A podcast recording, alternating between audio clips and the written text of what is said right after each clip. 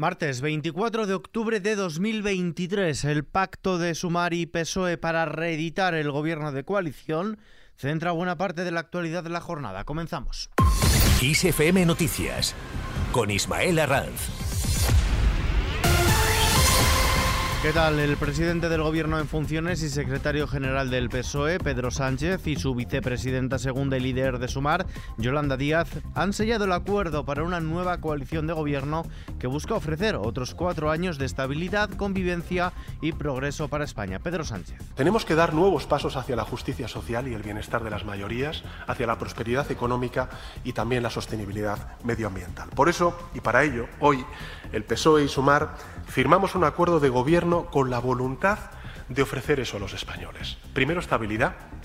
Segundo, convivencia.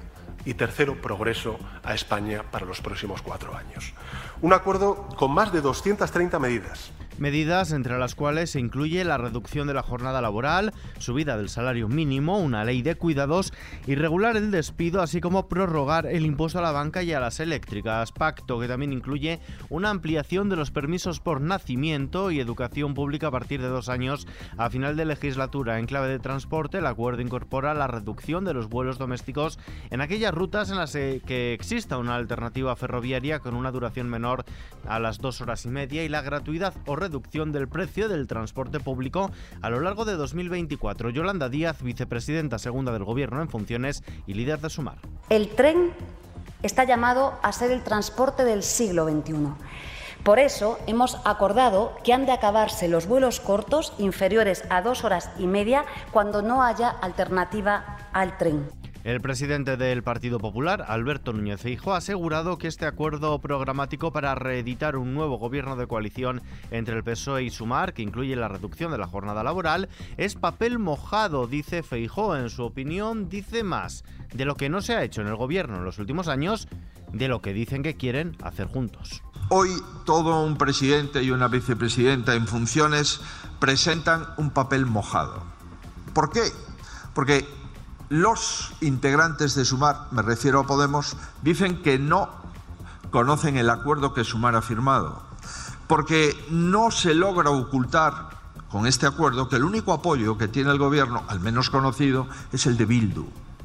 Y es que desde Cataluña la Generalitat ha avisado de que el acuerdo sirve de poco si no se cierra un pacto con las fuerzas independentistas que por ahora está lejos de sellarse, además de dejar claro que Cataluña es una nación y en ningún caso minoría nacional. Patricia Playa, portavoz del Gobierno. El paso o el anuncio que han oficializado hoy es un, es un anuncio que se daba evidentemente por descontado, pero que va a servir de poco si no, se, no son capaces de cerrar eh, los acuerdos de investidura con los partidos independentistas y los compromisos con, Cataluña. Está muy bien que vayan de la mano PSOE y Sumar, eso ya se sabía, pero los números no dan, o sea que todavía somos, estamos lejos de que el presidente Sánchez pueda volver a ser eh, investido nuevamente. Y Podemos no ha celebrado, como el resto de socios de Sumar, el acuerdo con el PSOE para reeditar el gobierno de coalición. Irene Montero, ministra de Igualdad en Funciones. No tenemos información del detalle del acuerdo. Cuando leamos el documento les podremos hacer valoraciones. Por cierto, que el Partido Popular va a poner en marcha una comisión de investigación sobre el CIS, sobre el Centro de Investigaciones Sociológicas. La va a poner en marcha en el Senado, donde el Partido Popular tiene mayoría absoluta y donde pretenden llamar a comparecer al actual presidente del organismo, José Félix Tezanos. Borja Semper, por portavoz de los populares. Vamos a solicitar la constitución de una comisión de investigación para conocer y analizar en profundidad el funcionamiento del CIS.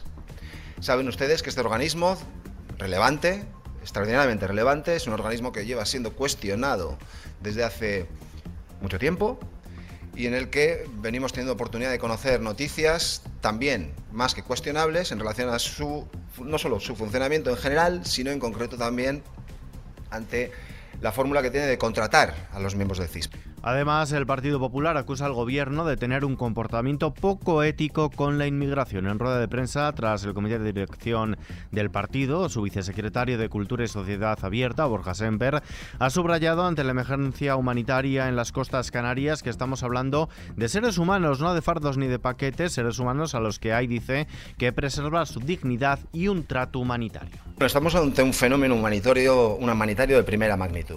Lo primero que tenemos que tener en cuenta es que estamos hablando de seres humanos, para empezar. No estamos hablando de fardos, no estamos hablando de paquetes, estamos hablando de seres humanos a los que tenemos que preservar su dignidad y también un trato humanitario. Punto primero y fundamental. Es gente que sale huyendo de dramas humanos y buscando una vida mejor. Punto primero y fundamental. Porque si no entendemos esto, si no entendemos esto, nos estaremos equivocando en la reflexión posterior. Lo segundo que tenemos que entender es que un fenómeno de estas características no puede ser asumido por las comunidades autónomas sin el concurso del Gobierno de España. Cambiamos de asunto. España defiende el uso de las lenguas cooficiales en el seno comunitario. El ministro de Exteriores en funciones, José Manuel Álvarez, ha defendido que la incorporación del catalán, el euskera y el gallego como lenguas oficiales de la Unión Europea es un caso único de España que no se podrá trasladar a las posibles reivindicaciones que puedan hacer otras minorías nacionales. Lenguas cooficiales españolas en un caso único dentro de la Unión Europea están recogidas como oficiales en nuestra Constitución, son de uso en nuestro Parlamento, tanto en el Congreso como en el Senado, tienen acuerdos administrativos con prácticamente todas las instituciones europeas desde hace dos décadas.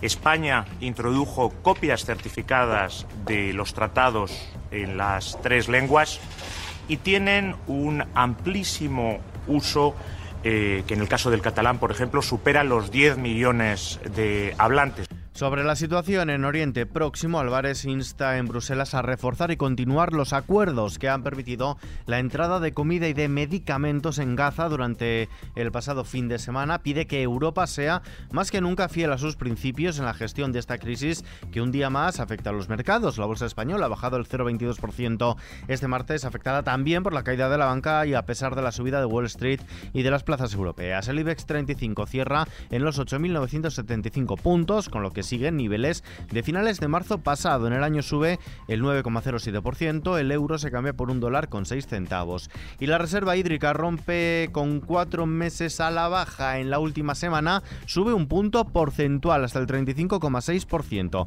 Solo en la última semana las precipitaciones han afectado considerablemente a toda la península y la máxima se produjo en Vigo, con 233,7 litros por metro cuadrado según los datos del Ministerio para la Transición Ecológica. Respecto a hace ahora un año, la reserva de agua se sitúa 3,8 puntos por encima, mientras que respecto a la media de los últimos 10 años está 12,3 puntos porcentuales por debajo. Vistazo ahora a la previsión del tiempo. Un nuevo frente atlántico entra en el país este miércoles desde el noroeste de la península, dejando precipitaciones fuertes y persistentes en Galicia, oeste de Asturias y en las sierras del sureste peninsular. En Canarias tendremos intervalos nubosos en el norte de las islas, sin descartar alguna lluvia débil en las de mayor relieve. Cielo poco nuboso en el sur, con vientos alisios moderados. Las temperaturas aumentarán de forma generalizada, salvo las mínimas en el este peninsular y Baleares, y las máximas también en Baleares, que tendrán algún descenso puntual. Y terminamos.